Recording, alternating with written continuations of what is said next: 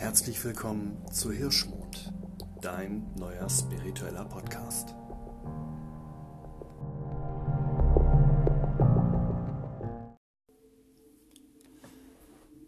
Hallo und herzlich willkommen zu einer neuen Folge von Hirschmond. Auch an dieser Stelle nochmal danke, dass du wieder eingeschaltet hast, obwohl diese Folge lange hat auf sich warten lassen. Ich weiß, ich gelobe in jeder Folge ein wenig Besserung und dann ist es doch irgendwie nie wirklich so der richtige Augenblick, in dem ich mich hinsetzen und eine Folge aufnehmen kann, wie ich es mir oft im Vorfeld wünsche.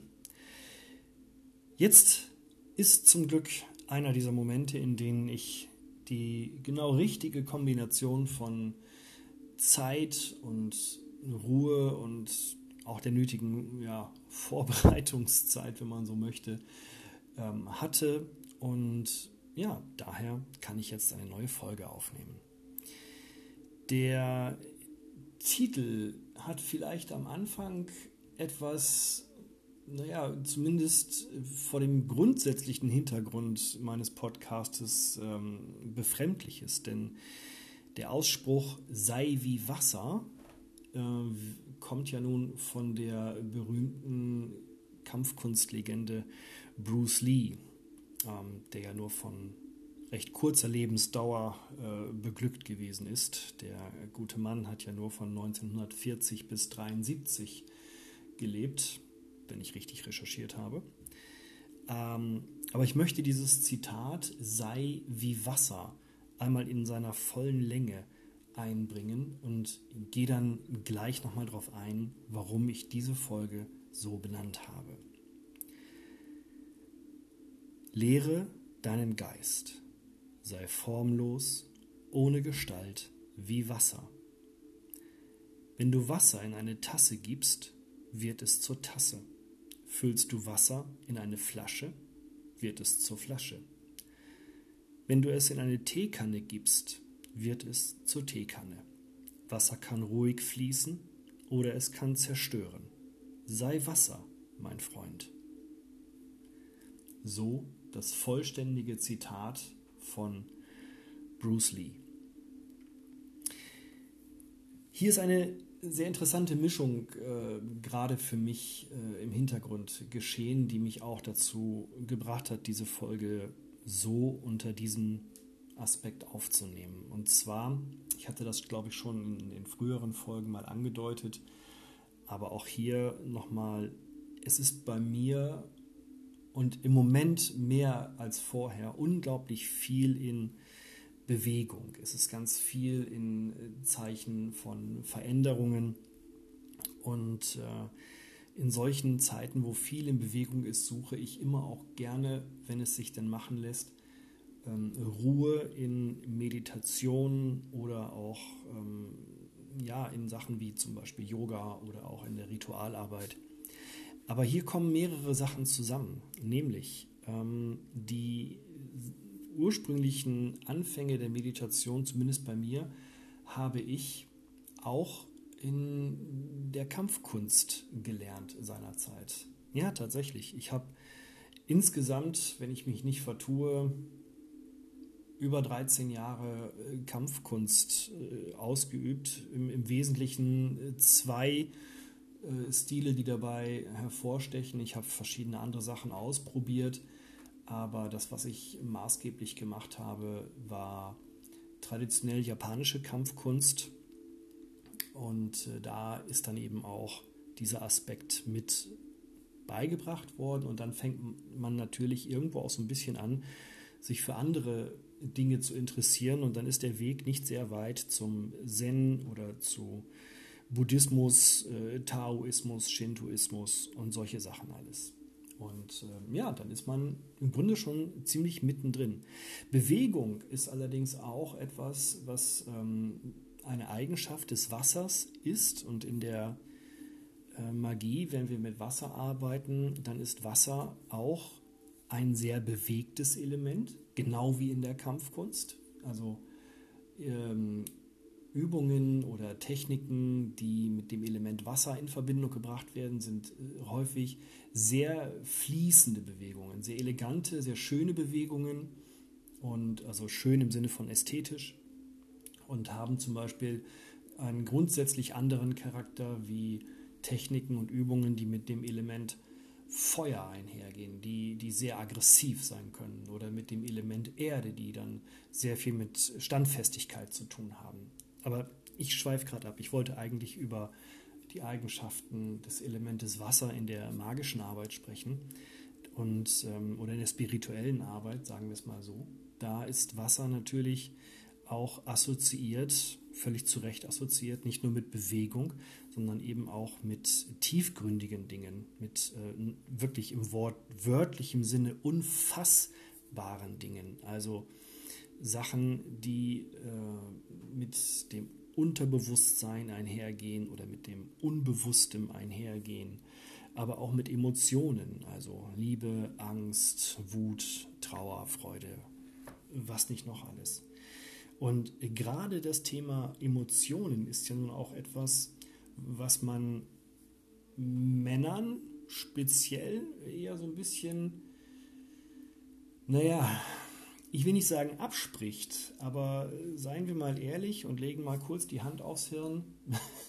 Männer tun sich mit dem Zeigen von Emotionen in unserer Welt immer noch schwer und ähm, wenn wir, auch wenn wir es nur für uns tun, Emotionen nicht wirklich ausleben, wenn wir sie abkapseln oder sogar negieren, also verneinen und verleugnen, dann glaub mir, das kann wirklich ein ganz, ganz schlimmes Ende nehmen.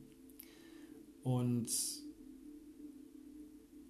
wenn sich sowas erstmal eingestellt hat, dann sind wir mittendrin auch schon wieder im Feld dessen, was wir unter ähm, toxischer Männlichkeit halt auch verstehen. Aber da komme ich gleich nochmal drauf.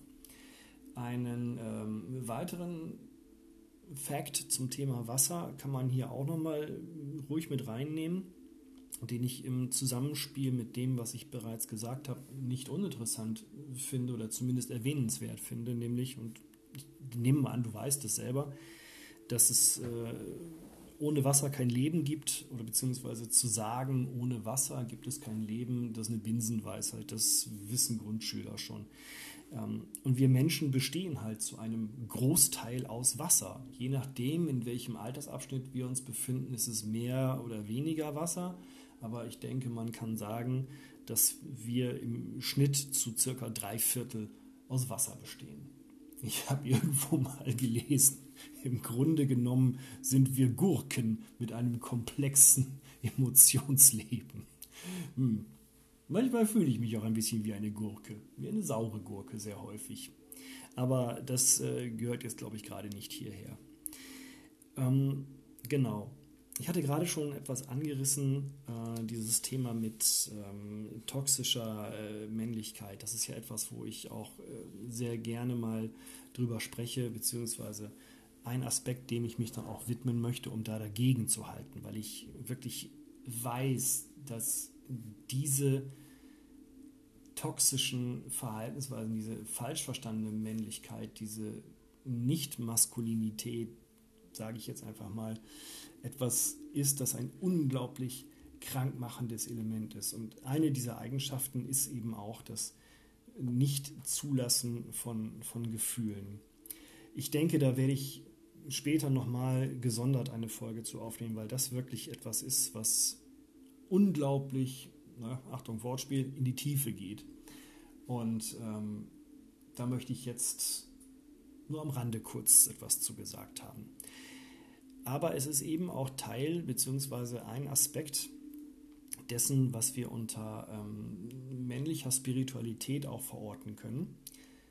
Ähm, ich habe neulich übrigens, genau, ich hatte das mal in einem Forum angerissen, irgendwie kam das Thema männliche Spiritualität auf oder was es heißt, ein spiritueller Mann zu sein. Und dann gab es nicht wenige, die, die kommentiert haben und gesagt haben, ja, aber äh, warum muss man denn Spiritualität jetzt plötzlich gendern? Warum kann das nicht einfach Spiritualität sein? Warum muss man das plötzlich in, männlich, weiblich oder diverse Spiritualität aufteilen? Völlig richtig, muss man eigentlich nicht. Und eigentlich ist ein Wort, das wir auch eigentlich gar nicht brauchen. Dennoch ist es so, immer noch so, dass Spiritualität und auch die Arbeit mit Spiritualität, ähm, zumindest hier bei uns im, im, im Westen der, der Welt, etwas ist, was man per se eher so auf der eher weiblichen oder zumindest eher auf einer etwas weicheren Seite verortet und wiederfindet. Und wenn man nach etwas Spirituellem sucht, dann ist immer ganz, ganz viel an Möglichkeiten und Angeboten für die Damenwelt dabei. Für Männer ist das Angebot noch sehr ausbaufähig, wie ich finde. Es tut sich im Moment eine ganze Menge, das finde ich gut und ich möchte sehr gerne meinen mikroskopisch kleinen Beitrag dazu beitragen, dass sich da was tut. Aber letztendlich ist es ja tatsächlich so, dass ähm, sich die allermeisten Angebote, welcher Art auch immer, äh, vorrangig an Frauen richten. So, das ist nicht falsch, aber wie gesagt, ich glaube, der Markt für Angebote an Männer sollte da noch sehr viel mehr ausgebaut werden. Und, ähm, zum Thema männlicher Spiritualität gehört dann aber natürlich auch das Hinterfragen äh, von Dingen. Ja? Oder auch, nein, nicht das Hinterfragen von Dingen. Ich komme nochmal rein. Zu männlicher Spiritualität gehört dann aber auch ähm, tatsächlich das Arbeiten mit Emotionen dazu. Ja? Und auch mit, mit der eigenen weichen Seite. Und umso interessanter ist es, finde ich, an dieser Stelle, dass ähm, in der Magie das Wasser dem weiblichen Prinzip zugeordnet ist. So wie Feuer eher dem männlichen Prinzip. Und da sind wir wieder, ne? Archetypen und so weiter.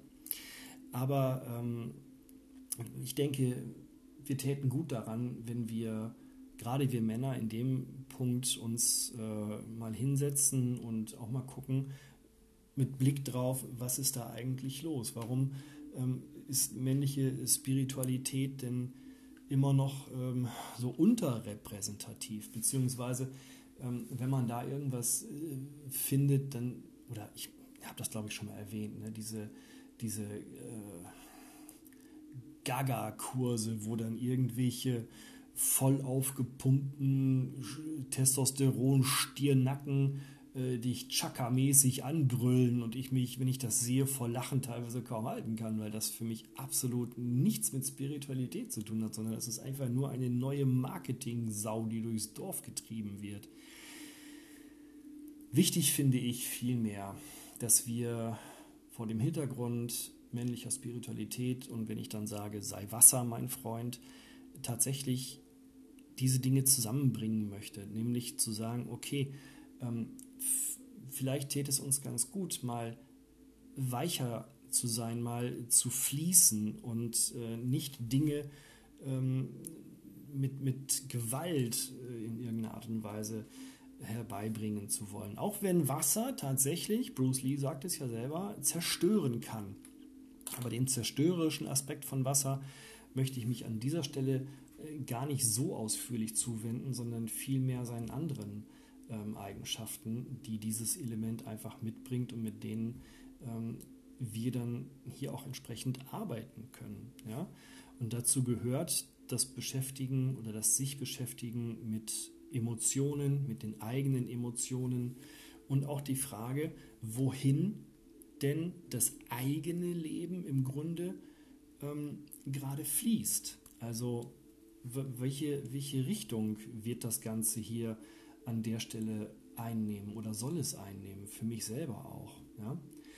Und ähm, wenn wir uns diese Fragen nicht stellen, so befürchte ich, beziehungsweise wenn, wenn Männer sich diese Fragen nicht, nicht stellen, dann ähm, finden sie sich halt auch sehr schnell wieder in Dingen, die ja im permanenten Leistungsdruck zu finden sind. Wir ähm, sind in diesem Optimierungswahnsinn höher, weiter, schneller bis zum Burnout, bis zur totalen Erschöpfung.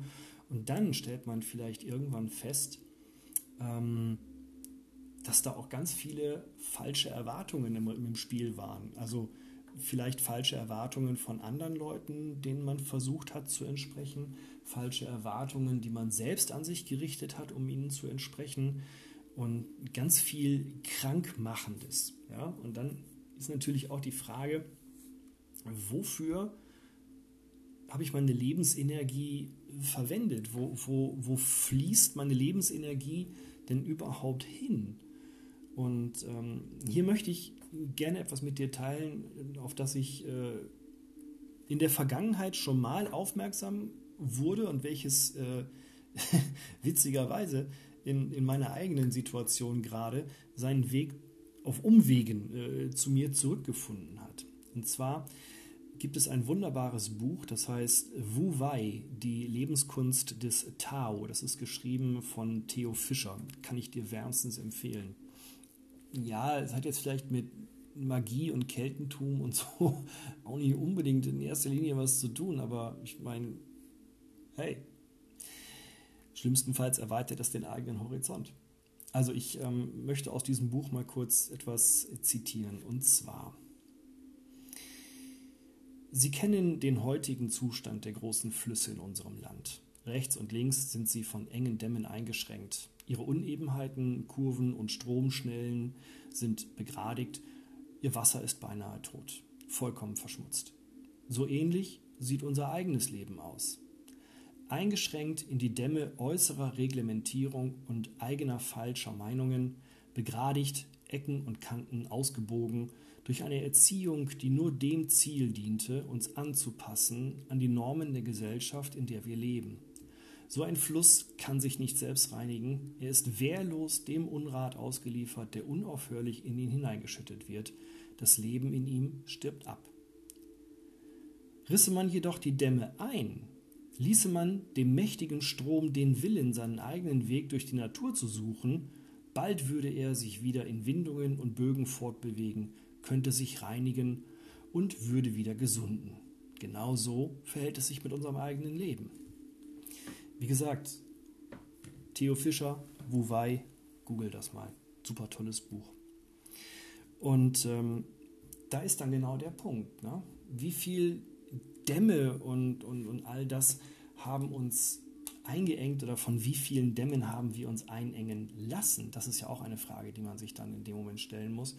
Und ähm, wie vieles davon hat überhaupt noch eine Form von Gültigkeit für unser Leben? Oder ist es nicht vielleicht Zeit, über die Ufer zu treten und zu sagen, ich reinige mich, ich befreie mich von all dem Unrat, den ich in mich hinein habe kippen lassen oder kippen lassen müssen oder vielleicht auch selber aufgenommen habe durch eben falsche Erwartungen, falsche Bilder und ja, toxisches Verhalten, welches mich und meinen Seelenfrieden letztendlich nachgebig, äh, nach, nach, ne?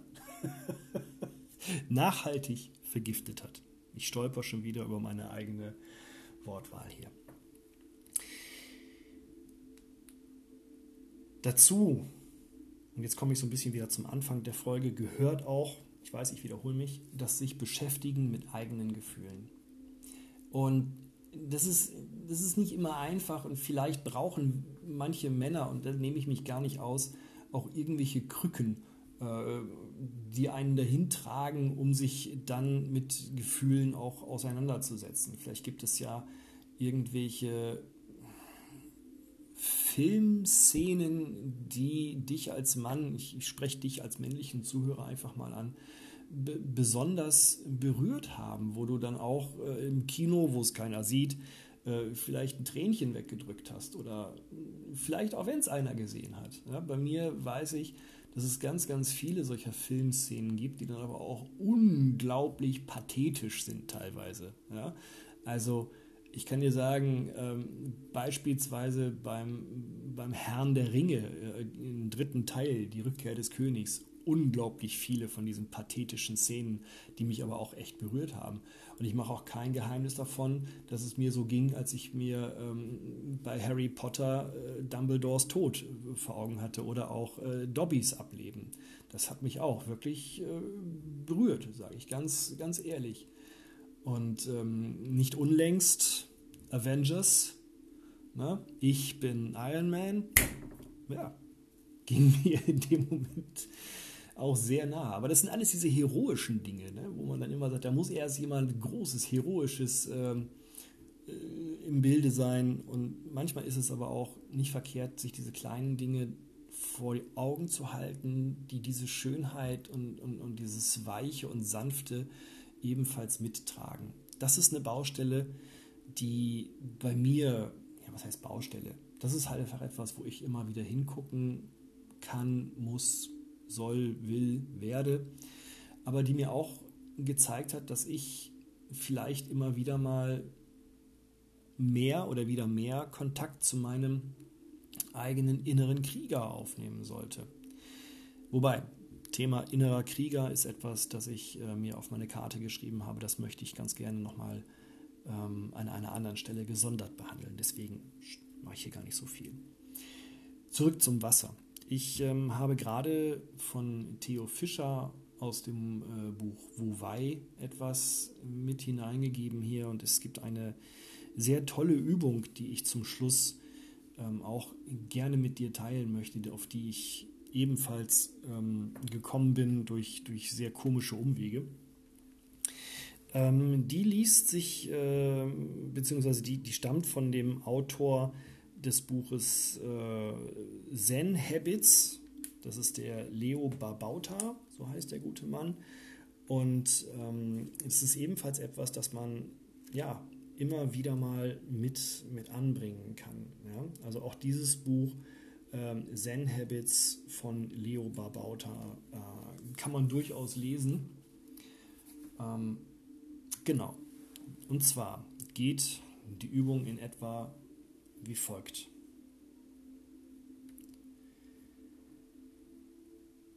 Stell dir vor, du stehst am Meer. Alles ist in einer Art perfekten Zustand. Das Meer ist genau so, wie du es liebst. Du kannst es ganz genau in deiner Vorstellungskraft sehen. Du kannst es hören, wie das Wasser sich bewegt. Vielleicht kannst du auch eine Möwe hören, die irgendwo schreit kannst den Wind, der vom Wasser kommt, ein wenig auf deiner Haut spüren. Und vielleicht kannst du dir auch vorstellen, wie es ist, auf einer Art Steg zu stehen, der bis zu einer gewissen Entfernung ins Wasser hineinragt. Und wie du so auf diesem Steg am Meer stehst und das Wasser beobachtest,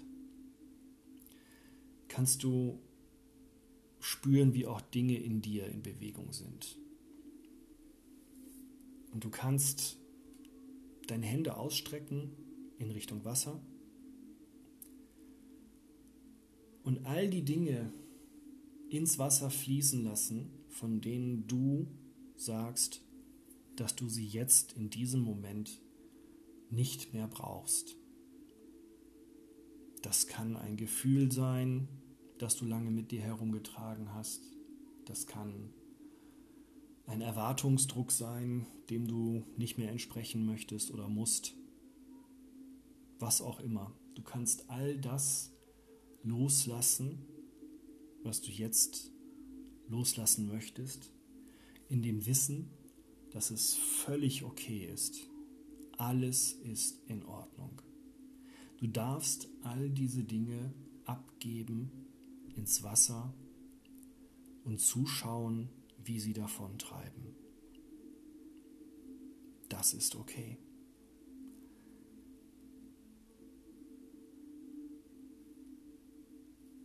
Du kannst das Meer dann noch eine Weile beobachten, Vielleicht siehst du auch die von dir abgegebenen Aspekte im Wasser davontreiben, kleiner werden oder untergehen.